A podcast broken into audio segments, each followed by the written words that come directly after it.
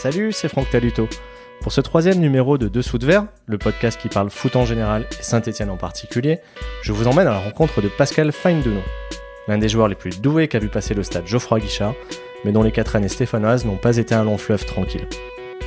Ensemble, on a parlé de la Guinée, de son arrivée en France, à Lens puis à Bordeaux, de son lien avec Saint-Etienne, lui qui vit toujours à proximité, de son rythme de vie et de son avenir. Il a répondu à toutes les questions, ponctuant certaines réponses de son rire légendaire. Dessous de verre, troisième numéro. C'est parti Salut Pascal Salut Merci d'avoir accepté l'invitation de Dessous de verre. De rien. Ça me fait vraiment plaisir de pouvoir euh, discuter un moment avec toi parce que tu fais partie des joueurs qui m'ont régalé à Geoffroy Guichard, euh, je, je dois le dire. Et d'ailleurs, j'invite toutes les personnes qui nous ont écoutés ensuite à aller voir. Il y a une compilation sur YouTube qui a été réalisée par l'excellente chaîne ASSE Memories où on voit euh, bah, pratiquement tous tes buts sous le maillot vert. Euh, Pascal, on se voit aujourd'hui dans un complexe de foot en salle euh, près de Saint-Etienne dans lequel tu joues régulièrement. Mm. Et euh, bah, j'ai pu constater que ta cheville droite est toujours aussi souple. Ah, ça c'est sûr. C'est vrai que bon, on peut pas tout perdre d'un coup. hein. Il y a les restes encore. Donc, je m'amuse avec les amis. Au moment où on se parle, donc ça te fait 38 ans. Mais tu n'as jamais vraiment annoncé la fin officielle de ta carrière pro. Donc ma première question, ça va être comment ça va Et est-ce que tu es toujours en quête d'un projet, d'un club? Euh, projet, oui, mais bon, je vais pas. Bon, j'ai beaucoup, mais bon, je vais pas les citer vu que rien n'est encore euh, en place. Donc, euh, je préfère pas en parler. Donc, j'attends le jour. Je te demandais comment ça allait parce qu'il y a 5 ans, tu as eu une petite alerte au niveau de, de la poitrine après un Mm. match en Suisse. Est-ce que tu peux me raconter ce qui s'était passé rapidement? C'était balle contre Lausanne. Et à la fin du match, euh, bon, on avait perdu le match. euh, déjà, eux, ils fêtaient leur, euh, leur titre de champion. Donc, après le match, sous la douche, j'avais, senti une douleur au niveau de la poitrine. Et j'ai crié, j'ai, appelé le docteur.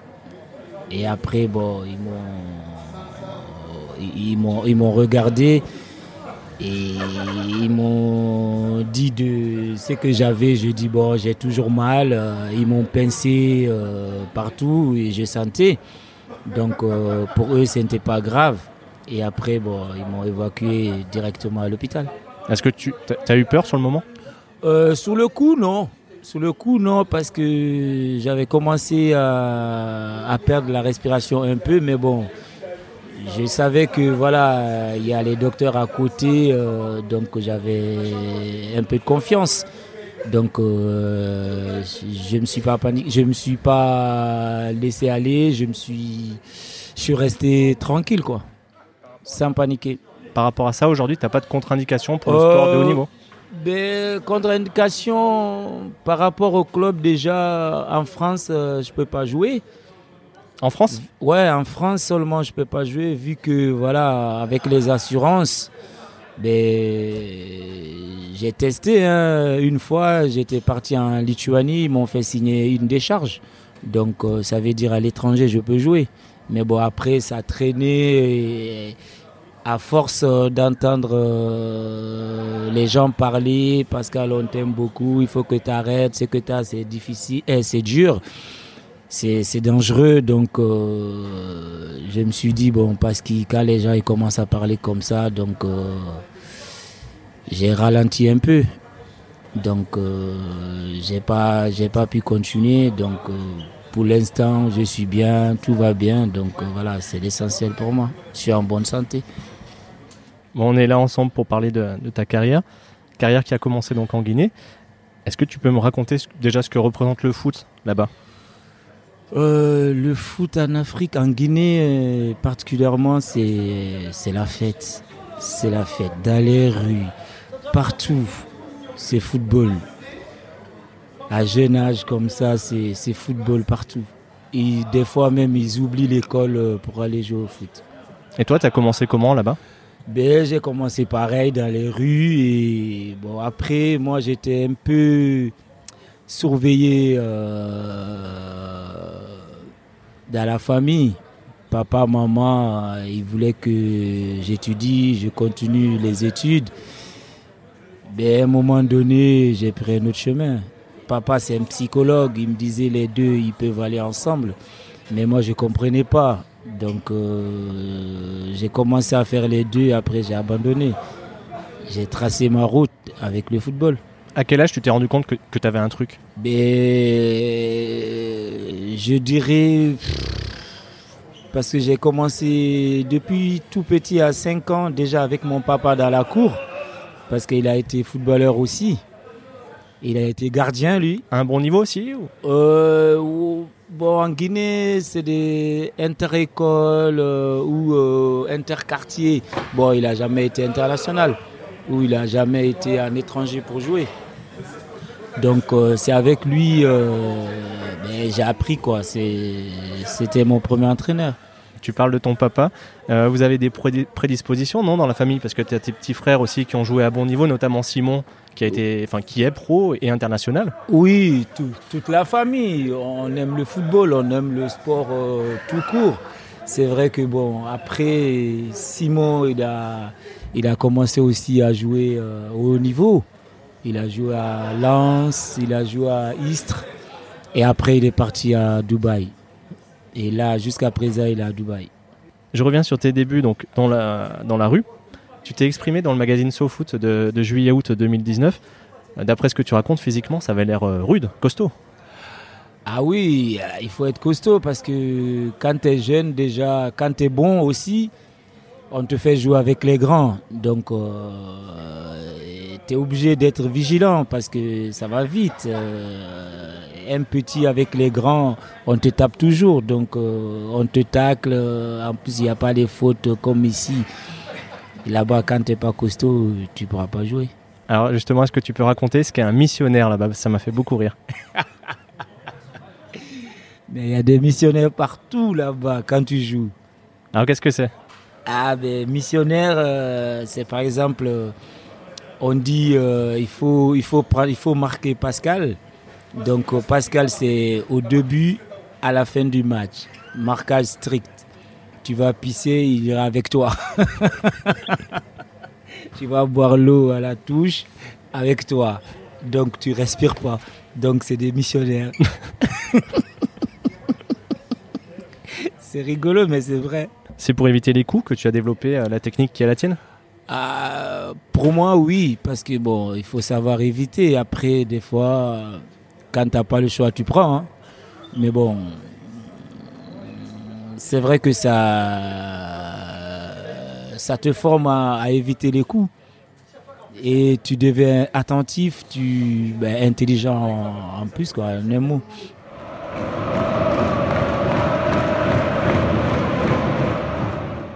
Comment tu te retrouves à Bordeaux vers 16-17 ans ben, Déjà, on avait un tournoi au Portugal avec les cadets. Et j'ai été repéré par Lens d'abord. Je suis passé par Lens avant Bordeaux.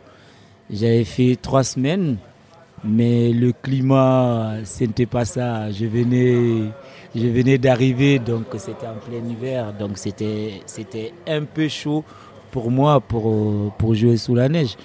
Et à l'entraînement, euh, c'était dur pour moi euh, de, marcher à pied pour aller sur le terrain. Donc euh, il y avait la neige et ma tête, ce n'était pas ça. Donc il, me voulait quand même, hein. il voulait me prendre, mais ma tête n'était pas là. Ma tête, c'était de rentrer en Guinée, au soleil. Et après, je suis parti à Paris, euh, chez mon oncle, euh, je suis resté là-bas et les Bordelais ils se sont renseignés où il est parti parce que j'avais fait un bon tournoi au Portugal. Il y avait beaucoup de dirigeants, beaucoup de recruteurs. Donc c'est là-bas que Bordeaux, ils ont appelé pour, pour se renseigner où il est parti parce que... Et après, ils, ont, ils ont appelé mon oncle. Euh, donc de Paris, je suis, je suis monté à Bordeaux. Et à l'aéroport, euh, il y avait Baptiston, Patrick Baptiston et, et hum, Marius Trésor qui sont venus me chercher à l'aéroport. J'ai dit, mais c'est pas possible parce que je voyais à la télé. Ah, c'est des légendes de Bordeaux, de, de l'équipe de France. Donc euh, j'étais un peu surpris et ça m'a donné encore euh, la force de continuer. Et après, une fois arrivé à Bordeaux, le climat, ce n'était pas pareil, c'est sud-ouest. Et voilà, je me suis adapté rapidement.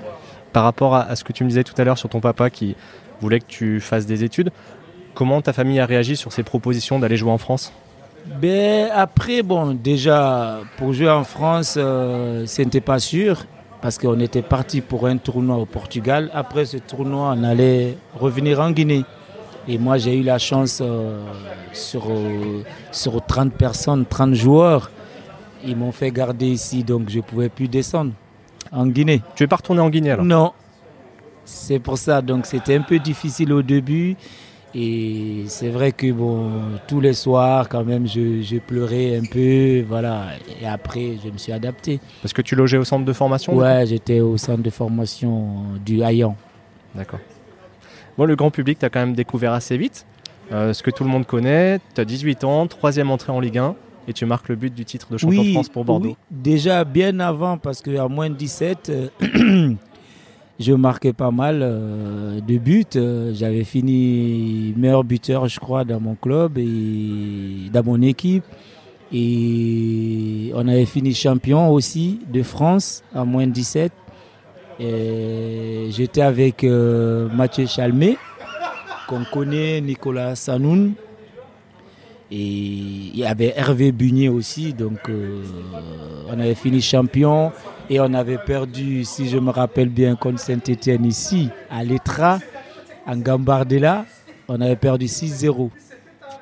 Un score mais incroyable, lourd. Et après, on, s'est rattrapé en phase de finale contre Saint-Etienne, on les a gagnés. Est-ce qu'il y avait des joueurs euh, qu'on connaît ici ah, Oui, il y avait Julien Sablé, il y avait Petit Mendy. Ouais, il y avait, il y avait pas mal. Ça a dû chambrer quand vous êtes retrouvés alors Ah ben oui, ça c'est jusqu'à aujourd'hui. Jusqu'à aujourd'hui, c'est comme ça, c'est le football, c'est beau. Mais pour revenir sur cette soirée du titre en 99 avec Bordeaux, tu gardes quel souvenir de cette soirée? Inoubliable, inoubliable parce que j'avais même pas le contrat professionnel et je jouais des bouts de match euh, jusqu'à la dernière journée. Je jouais 5 minutes, 10 minutes et la dernière journée, Eli Bob, euh, il m'a fait confiance. Donc euh, il m'a lancé dans le grand bain et j'ai pu saisir ma chance quoi. Il restait, il restait 10 minutes. Euh, il me dit, parce qu'il rentre, tu nous fais gagner. Et je rentre, euh, je marque le troisième, euh, le but du titre qui nous a fait champion. Quoi. La fête derrière, c'était comment? La fête, quand on est champion, tu sais plus où tu es. Ça a duré jusqu'au matin et en plus il y avait téléfoot le matin. Donc on n'a pas dormi. J'avance toujours dans le temps. À Bordeaux, tu as joué plus ensuite, mais sans forcément t'imposer totalement. Et donc, tu es parti en prêt à Lorient pour euh, prendre du temps de jeu. Mm. Alors, vous avez fini dernier du championnat, mais vous avez gagné la coupe. Et surtout, tu t'es éclaté, il me semble, avec Jean-Claude Darcheville. Oui, ça c'est sûr. C'est vrai que bon, j'étais parti à Lorient parce que j'avais pas de temps de jeu. Et c'est vrai que bon, le prêt à Lorient, c'était hum, de s'aguerrir. Donc euh, c'était bien pour moi. Et j'avais joué, je crois, 36 matchs de la saison et on a gagné une coupe, on a perdu une coupe. Je crois on a gagné Coupe de France, on a perdu Coupe de la Ligue contre Bordeaux, mon ancien club. J'ai failli me battre avec Eli. Après, ça, c'est, ça, c'est le foot, ça, ça arrive. C'est, c'est pas mon entraîneur. Donc, euh, après, euh, j'entendais dire euh, les gens, mais t'as pas peur J'ai dit, j'ai pas peur. Pourquoi? Parce que tu dois retourner à Bordeaux. J'ai dit, mais ça, c'est rien. Ça, c'est, c'est rien. Quand t'es bon, t'es bon. Il te mettra. Il n'y a pas de souci. Et après, c'est là-bas aussi, j'ai j'ai découvert mon ami d'Archeville et avec lui, ça se passait très très bien euh, sur le terrain et en dehors. Qu'est-ce qui fait que ça, ça a matché entre vous deux? Euh, Parce que c'est quelqu'un qui, qui rigole beaucoup, il, il s'amuse. Et après, sur le terrain, c'est plus la même personne. Il a envie de marquer, il a envie de gagner.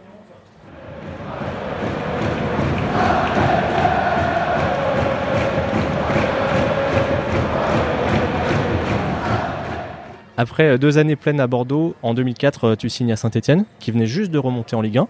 Hmm. Pourquoi est-ce que tu avais accepté de venir ici? C'est par rapport à Eddie Bob en fait. Comme il m'avait eu à Bordeaux, et quand il a signé à Saint-Etienne, bon, il a pensé à moi. Et après moi, forcément, ma tête, euh, je me disais, c'est lui qui m'a lancé dans le grand bain. Et pourquoi pas le suivre? Je, je me suis dit, c'est un, entraîneur pour moi et en plus c'est un bon conseiller. Et après, ça a marché. Oui, tu as été tout de suite euh, performant. Euh, Qu'est-ce qui fait que tu te sentais bien dans cette équipe? Ben, en fait, euh, bah, après, ma nature, elle est comme ça. C'est vrai que moi, je rigole beaucoup, même euh, quand c'est triste dans les vestiaires. Je commence à chambrer un peu pour prendre la température. Après, une fois ça marche, après, voilà, ça, ça a collé avec euh, mes coéquipiers de Saint-Etienne. Comme avec Jean-Claude Darcheville, il y a eu très vite un autre duo qui a fonctionné, c'était avec Fred Piquion. Euh, on avait hum, vraiment un jeu, euh, bon, pas qui se ressemble, mais je sais comment euh, il bouge, comment il fait ses appels, donc après c'est plus facile pour moi. Donc on s'entendait bien. Il y a eu une première participation à la Coupe Intertoto avec des matchs en Suisse et, et en Roumanie, mais la vraie qualification pour la Coupe d'Europe, c'est en, en 2008 avec la génération des Baffé, Gomis, Dimitri Payet, Blaise Matuidi, etc. Mm. Est-ce que tu te rappelles de cette époque, alors que c'était pas du tout gagné au mois de février? Toi, tu reviens de la, de la Cannes et vous faites une fin de saison canon. Ouais, c'est vrai que bon, la saison là, euh, on n'était pas bien au début. Et j'étais. Bon, après, euh, ça c'était à l'époque parce que le calendrier, c'est plus comme euh, maintenant. Et on regardait les matchs là-bas en Afrique parce que c'était diffusé. Et on avait mal vraiment au cœur, mais on s'est dit, après, bon, après, moi, je me suis dit, au retour, euh, il faut faire quelque chose. Parce que c'est pas normal euh, qu'on descende comme ça, je crois, jusqu'au 18e place. 16e ou 18e place, je dis c'est pas normal. Donc au retour, euh, ben, on a commencé à, à gagner nos matchs jusqu'à se qualifier en Coupe d'Europe. C'était magnifique. Mais c'était dur, mais magnifique. Est-ce que tu t'es senti intouchable dans ton jeu à ce moment-là? Euh, ben, une fois que Laurent Rousset m'a mis dans l'axe, parce que je jouais sous le côté, c'était pour dépanner, mais je faisais pour l'équipe. C'est comme ça. Et une fois on a changé de système, euh, j'étais intouchable. On ne pouvait pas me toucher. Je pouvais des fois rester dans les vestiaires au massage. Je ne m'entraîne pas parce que je maîtrisais l'époque là. euh, J'étais vraiment bien. Tu étais un peu le, un des tauliers et puis surtout le grand frère des, jeunes joueurs que j'ai cités tout à l'heure. Est-ce que tu avais aimé ce rôle-là? Ah, un peu, oui, oui, oui, parce que c'est vrai que comme euh, j'ai donné l'exemple sur Bafé, il n'avait pas sa place. euh, mais à l'époque, là, tous les jeunes, euh, pratiquement, ils venaient chez moi à la maison pour les conseiller. Donc, moi, j'ai donné les conseils petit à petit. Bafé qui pleurait, j'ai pas ma place. Dimitri Payet qui râlaient, euh, je suis toujours remplaçant. euh, je, disais, je leur disais, écoutez, c'est simple, euh, il faut travailler juste, après c'est fini. C'est tout. Mettez pas la faute à- sur quelqu'un, il est contre moi. euh, voilà, j'ai dit, c'est juste le travail qui paye. Quand tu vois Dimitri qui a joué la finale de l'Euro, Blaise qui a été champion du monde, est-ce que tu es fier de, de les Ah avoir ben, ben, je suis fier parce que des fois ils parlent sur moi parce que je me rappelle dans un journal, Bafé, euh, pardon, Matudi Blaise, il avait dit dans dans un journal euh, une interview en disant que Pascal c'est le meilleur joueur avec qui j'ai joué. Alors qu'il est champion du monde, euh, il a joué avec les stars. euh, je dis chapeau, je suis content. Je suis fier. Et donc cet été 2008, tout se passe bien, vous allez jouer la Coupe d'Europe. Tu joues même le premier tour euh, en Israël. À Tel Aviv, ouais. Vous vous qualifiez et puis finalement, fin septembre, tu t'en vas. Voilà, après, ça, ce n'était pas ma faute parce que, vu que, bon, après, je sais pas, ça c'était les échos. Euh, le club, ils étaient en déficit, donc il fallait vendre le gros. C'est que j'avais entendu. Peut-être après, je sais pas. Sinon, euh, au début, moi, je voulais rester à Saint-Etienne. Et après, quand les Qataris se sont présentés, ils m'ont mis un peu la pression. Après, voilà, à un moment donné, il fallait prendre une décision. Après, je suis parti. Tu as eu le choix quand même ben, D'un côté, oui, de l'autre, non, parce que bon, après, euh, ce que tu gagnes là, on te propose euh, d'autres salaires ailleurs. Euh, toi, tu veux rester et après, quand on te force, après, tu es obligé de. Pas obligé de partir, mais tu pars, quoi. Mhm. Du coup, finalement, tu auras joué 4 années sous le maillot vert de 2004 à 2008. Tu retiens quoi de ces 4 années? Ben, Les bonnes années. Euh, après, il y a une saison que voilà, ça s'est mal passé avec. Euh, les supporters, mais bon, après ça c'est ça c'est le foot, c'est la vie, c'est le métier. Si je n'étais pas footballeur, peut-être euh, ça allait pas être comme ça. Mais ça m'avait fait mal au cœur. Mais après, on s'est réconcilié, c'est fini, parce qu'ils avaient écrit euh, des banderoles. Je me rappellerai de ça toujours. Euh, Pascal, virgule, c'est les bars de Saint-Étienne qui te regretteront, mais pas nous. Ça m'a fait mal. Et après, j'étais dans le couloir, j'ai vu ça et j'ai dit est costaud. Et j'avais fait un bon match ce jour-là et les banderoles, euh, ils ont plié petit à petit. Après, euh, ils m'applaudissaient, mais voilà, je ne calculais pas. Et un jour, ils sont venus à l'ETRA pour s'excuser, pour parler avec moi, mais j'ai pas, je leur ai pas donné le temps. C'était trop tard pour toi C'était trop tard. C'était trop tard, mais après, c'est fini, c'est comme ça. Aujourd'hui, euh, quand tu croises les gens dans la rue ici, puisque tu habites près de Saint-Etienne, on en reparlera. Aujourd'hui, c'est amical Oui, c'est amical, c'est fini. C'était le moment, c'est le passé, c'est fini. Je suis pas rancunier. Puisque tu parles de cet épisode, euh, c'est l'occasion de, de, parler d'hygiène de vie. C'est un reproche qui t'a été souvent voilà, adressé. Ben après, ça, c'est leur, euh, leur opinion. Euh, pour moi, après, c'est vrai que bon, ils parlent comme ça parce qu'il y, a les, y a les enfants qui montent en puissance, pour ne pas donner des mauvais exemples. Sinon, après, chacun a sa, sa mode de vie. Tu es bon sur le terrain, tout va bien, ça va. Ils veulent que ça. Alors, s'ils ont ça, pourquoi ils cherchent d'autres choses? Mais bon, après, on n'est pas tous pareils, c'est comme ça, c'est la société. Toi, tu te voyais comment Enfin, tu te vois comment en tant qu'athlète de haut niveau, mais aussi en tant que personne qui a besoin de, vivre? Mais c'est la vie, tout ça. Il faut vivre aussi. Hein. Il ne faut pas rester seulement concentré sur le football. Après, voilà, il faut vivre aussi. tu vas me dire, euh, je ne vais pas manger McDo à la maison. Mais enfermez-nous au centre, comme ça vous nous donnez tout ce qu'il faut, tout ce qu'on demande, c'est tout. Ça, c'est la vie.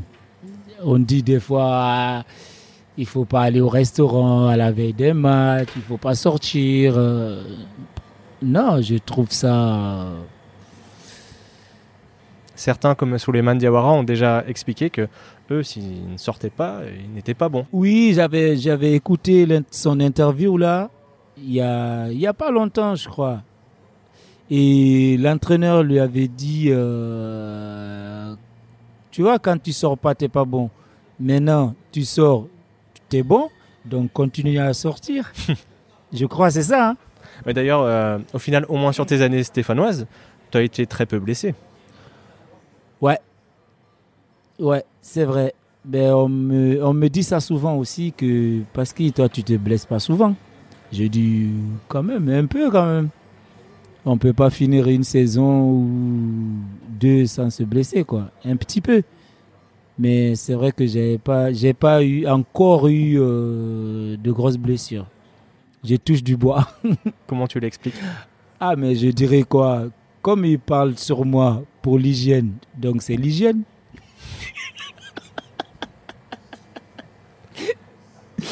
Aujourd'hui, tu vis euh, près de Saint-Étienne? Qu'est-ce qui fait que tu es revenu euh, t'établir dans cette région alors que je crois que tu as aussi une maison à Bordeaux? Saint-Étienne, c'est une belle ville, c'est une ville euh, tranquille. Bon, je suis resté parce que toutes mes trois filles, elles sont nées à Saint-Étienne. Il y a deux qui, elles étaient à l'école ici, il y a une à Bordeaux, donc euh, l'école, je voulais pas changer d'école parce que si j'allais à l'étranger, peut-être dans leur tête ça va changer. Ils vont, elles vont apprendre français, anglais ou ça dépend le pays. euh, je vais partir. Donc euh, j'ai gardé la maison ici et à chaque fois je partais à l'étranger, je venais quand même pendant les vacances. Donc après, maintenant, je suis moitié stéphanois.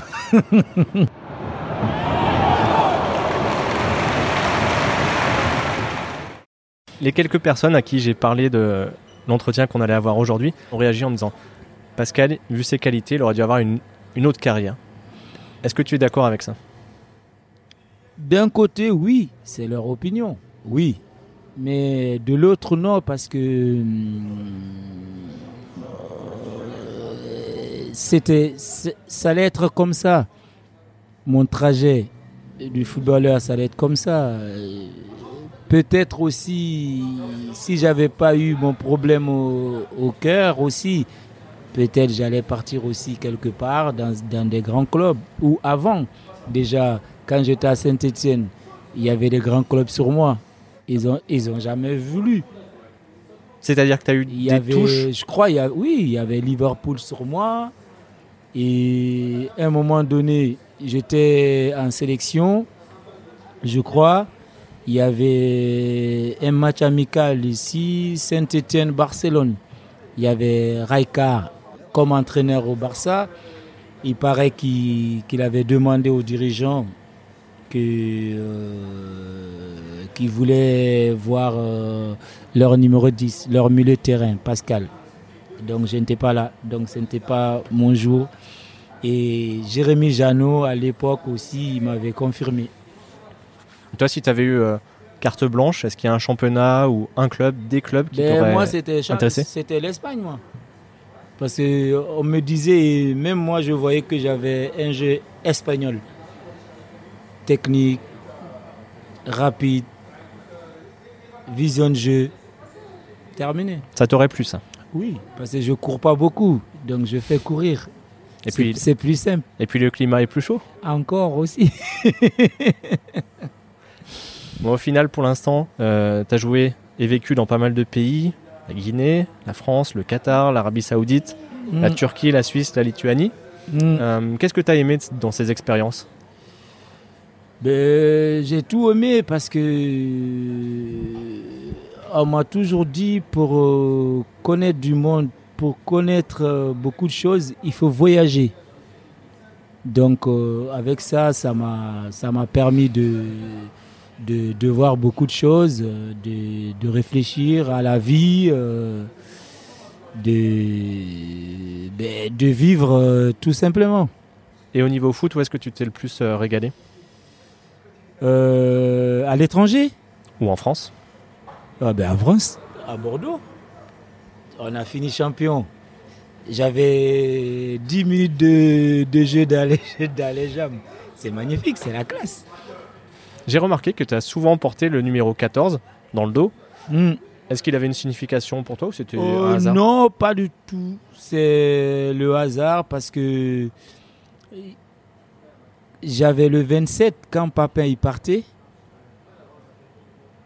On m'avait donné son numéro 27. En plus, avec le numéro 27, j'ai- j'avais été champion de France.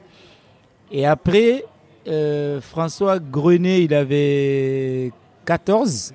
Et quand il est parti, j'ai pris le numéro 14. Et avec ce 14, c'est resté.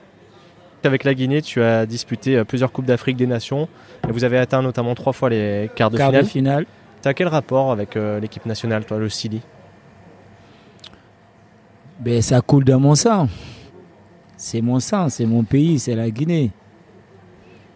Donc, euh, en plus, euh, quand tu portes euh, le maillot du pays, t'es, t'es fier parce que c'est pas donné à tout le monde. La Cannes, c'était comment? Ben, la Cannes, euh, c'est toujours difficile pour les Africains. Moi, je dirais c'est notre Coupe du Monde à nous parce que on se qualifie jamais en Coupe du Monde. Donc, euh, sur ça, il faut déjà qu'on travaille un peu plus pour, euh, pour gagner la Cannes, mais c'est pas facile. À chaque fois, qu'on, à, à chaque fois on, on s'arrête en quart de finale. Là-bas, tu es une, une véritable star. Euh, star, je dirais pas ça. Après, ça, c'est la tête euh, des gens. Mais bon, ça fait plaisir quand même. Ils disent ça parce que personne n'a battu encore le record. Donc, euh, moi, je suis fier de ça. Je suis, je suis content. Meilleur buteur euh, et plus de sélection. Donc, euh, alors que j'ai commencé en 2000 euh, la sélection. Donc déjà, il y avait, il y avait beaucoup derrière, avant, bien avant moi. Et je bats le record à tout le monde, donc c'est une fierté pour moi. J'ai trouvé plusieurs chiffres, justement 80, 90 sélections. Tu connais le, le nombre exact? Même moi, je sais pas, parce qu'ils écrivent euh, 80 sélections et 30, 30 buts. Mais bon, pour, pour moi, j'ai fait mieux. J'ai fait mieux parce que même les matchs amicaux, quand c'est sélection, c'est compté. Donc, euh, à mon avis, je suis à 100 et quelques. Et but, euh, peut-être plus aussi. Tu continues à suivre de près ce qui se passe au- autour de la sélection nationale? Oui, oui, même euh, quand hier, je parlais avec les, les amis de la Guinée. Et moi, j'avais parlé aussi la dernière fois avec un entraîneur euh, français, Christian Payan. Et il me disait si on le prenait, il allait venir avec moi. Et j'allais venir avec lui. Dans quel rôle Euh, il m'avait dit entraîneur adjoint. J'ai dit non, j'ai pas mes diplômes encore. Il dit entraîneur adjoint en même temps que conseiller parce que tu connais la Guinée. Je dis je préfère conseiller. Il m'a dit il n'y a pas de souci. Donc il était sur la liste, mais là ils l'ont pas pris. Ça t'intéresse Ben, pourquoi pas? Ben oui, parce que je veux que le football guinéen euh, évolue, parce qu'on est trop en retard par rapport aux pays limitrophes. Le Mali, Sénégal, euh, on est encore loin. Qu'est-ce Donc qui il manque? faut, il, faut, il faut changer toutes les données. Quoi. On ne sait pas, mais si un jour euh, je fais partie de, de la sélection du groupe, et, ben, on essaiera de, de, de nettoyer. Quoi. Qu'est-ce qui manque euh, à cette équipe? Bon, bon, après, ça fait, ça fait un moment quand même. euh, je suis pas rentré dans le groupe pour voir ce qui se passe, mais j'entends. Et quand j'entends, ça me fait toujours mal au cœur parce que à notre époque, euh, c'était, c'était un peu bordélique, mais voilà, il n'y avait rien à temps. Les avions, des fois, euh, ils nous mettaient sur la liste d'attente. Des fois, on dormait à l'aéroport. euh, voilà, maintenant, ça a changé. Donc, il n'y a plus ça. Donc, ça commence à, aller petit à petit. J'allais te poser une question justement par rapport à, à tes anciens coéquipiers. Il y en a beaucoup qui se sont reconvertis, soit comme entraîneur, soit comme adjoint, voilà, que ce soit Jérémy Janot, Papus Camara, Fousseni, Diawara, Laurent Batles. Euh, et tout à l'heure, tu me parlais du fait que tu n'avais pas tes diplômes. Est-ce que c'est quelque chose qui t'intéresse? Ça m'intéressait pas. Maintenant, oui, parce que à chaque fois, déjà, comme euh, je disais tout à l'heure avec la Guinée, je dis si j'avais mon diplôme, mais pourquoi pas? D'office, en plus pour moi, d'office, si je me présentais, mais j'ai pas de, de, de diplôme. Et là, avec ça, donc, euh, ça va me travailler la tête pour, pour passer des diplômes. Dans quel rôle tu te verrais bien? Ben, Adjoint pour commencer, je regarde euh, comment ça se passe parce que c'est pas facile. Mhm. Déjà, sinon, tu attaques avec les jeunes d'abord. Sinon, voilà, les grands, ils sont. Voilà, c'est comme toi, c'était gars, donc euh, c'est c'est un peu difficile à les gérer. Mais en commençant par les petits, et après, voilà. Je citais le nom de Jérémy Janot, c'était pas innocent. Euh, il a sorti un bouquin récemment, je sais pas si tu es au courant, pour raconter son parcours. Ah non, j'ai pas vu. Est-ce que c'est quelque chose qu'on t'a déjà proposé? Est-ce que ça t'intéresserait? Parce que j'imagine que tu as des choses à raconter. Oui, on m'a déjà proposé euh, une fois. Au début, j'avais dit oui. Et après, euh, j'avais demandé à mon papa avant qu'il meure. Et j'ai discuté un peu et il m'a dit euh, ah ça va être long parce qu'il faut tout préparer, il faut descendre en Guinée.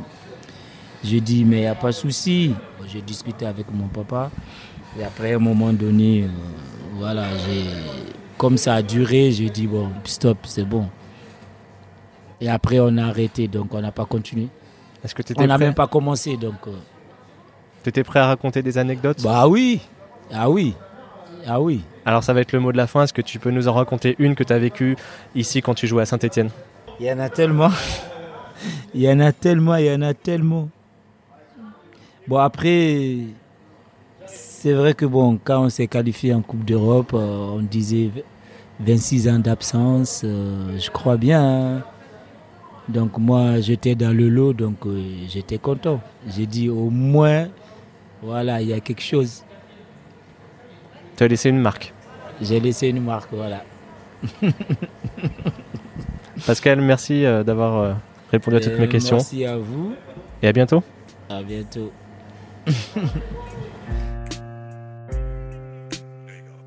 Merci à Pascal pour sa disponibilité et sa bonne humeur. Merci également à Philippe pour son aide sur ce troisième numéro de Dessous de Verre. Si ça vous a plu, vous pouvez vous abonner, mettre 5 étoiles sur Apple Podcast, un pouce bleu sur YouTube, en parler à vos proches et sur les réseaux sociaux. Ça m'aidera beaucoup à faire connaître le podcast. Si vous souhaitez prolonger la conversation, faire des remarques, donner des idées, rendez-vous sur la page Facebook ou les comptes Twitter et Instagram de Dessous de Verre. Écrivez-moi aussi par mail à l'adresse dessous de verre at gmail.com et on se retrouve le mois prochain. Ciao